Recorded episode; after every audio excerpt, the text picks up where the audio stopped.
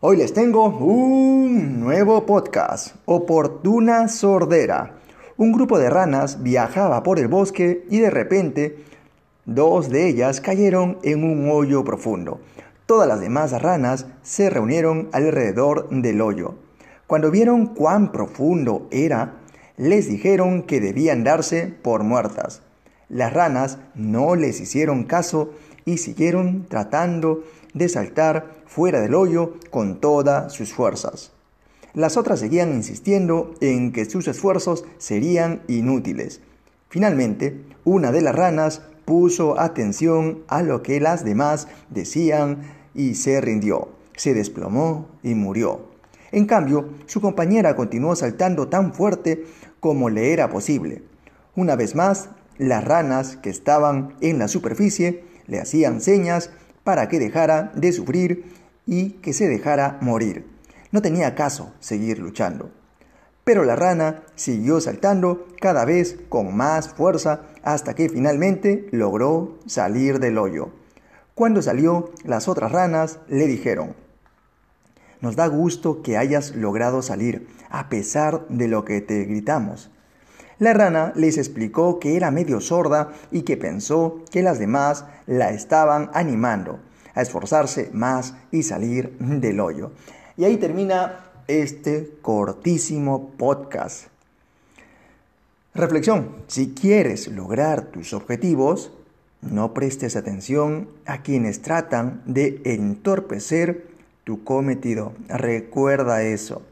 Si quieres lograr tus objetivos, no prestes atención a aquellas personas que entorpecen, entorpecen tus objetivos. Hay que saber diferenciar, eso sí, en las personas que te ayudan, te aconsejan, te orientan, te dan información para llegar al objetivo y las demás que entorpecen el proceso.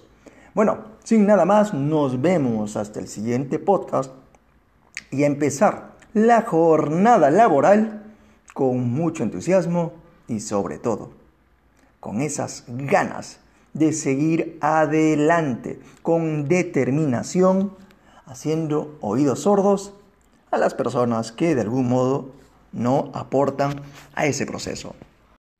Forjando el espíritu. Era un viejo herrero muy caritativo que trabajaba con gran ahínco. Sin embargo, a pesar de toda su dedicación, nada parecía andar bien en su vida. Sus problemas personales y sus deudas se acumulaban día a día. En cierta ocasión, un vecino que sentía compasión por su situación difícil le comentó, realmente es muy extraño que justamente después de haber decidido volverte un hombre de fe, tu vida haya comenzado a empeorar. El herrero se quedó pensando unos momentos en las palabras de su vecino. Él ya había meditado en ello muchas veces sin comprender lo que acontecía con su vida. Luego de reflexionar unos instantes, dijo, en este taller yo recibo el acero aún sin trabajar y debo transformarlo en espadas. ¿Sabes tú cómo se hace esto? Primero caliento la hoja de acero hasta que se pone al rojo vivo. Enseguida, sin ninguna piedad, Tomo el martillo más pesado y le aplico varios golpes hasta que la pieza adquiera la forma deseada. Luego la sumerjo en un balde de agua fría y el taller entero se llena en el ruido y el vapor porque la pieza estalla y grita a causa del violento cambio de temperatura. Tengo que repetir este proceso hasta obtener la espada perfecta. Una sola vez no es suficiente. El herrero hizo una larga pausa y siguió. A veces el acero que llega a mis manos no logra soportar este tratamiento. El calor, los martillazos y el agua fría terminan por llenarlo de rajaduras. En ese momento me doy cuenta de que jamás se transformará en una buena hoja de espada. Y entonces simplemente lo dejo en la montaña de hierro viejo que ves a la entrada de mi herrería.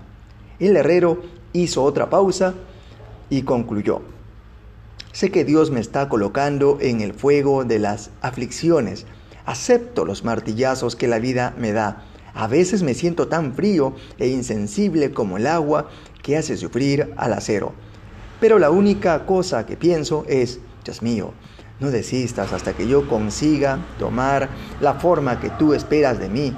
Inténtalo de la forma que te parezca mejor, por el tiempo que quieras, pero nunca me pongas en la montaña de hierro viejo de las almas.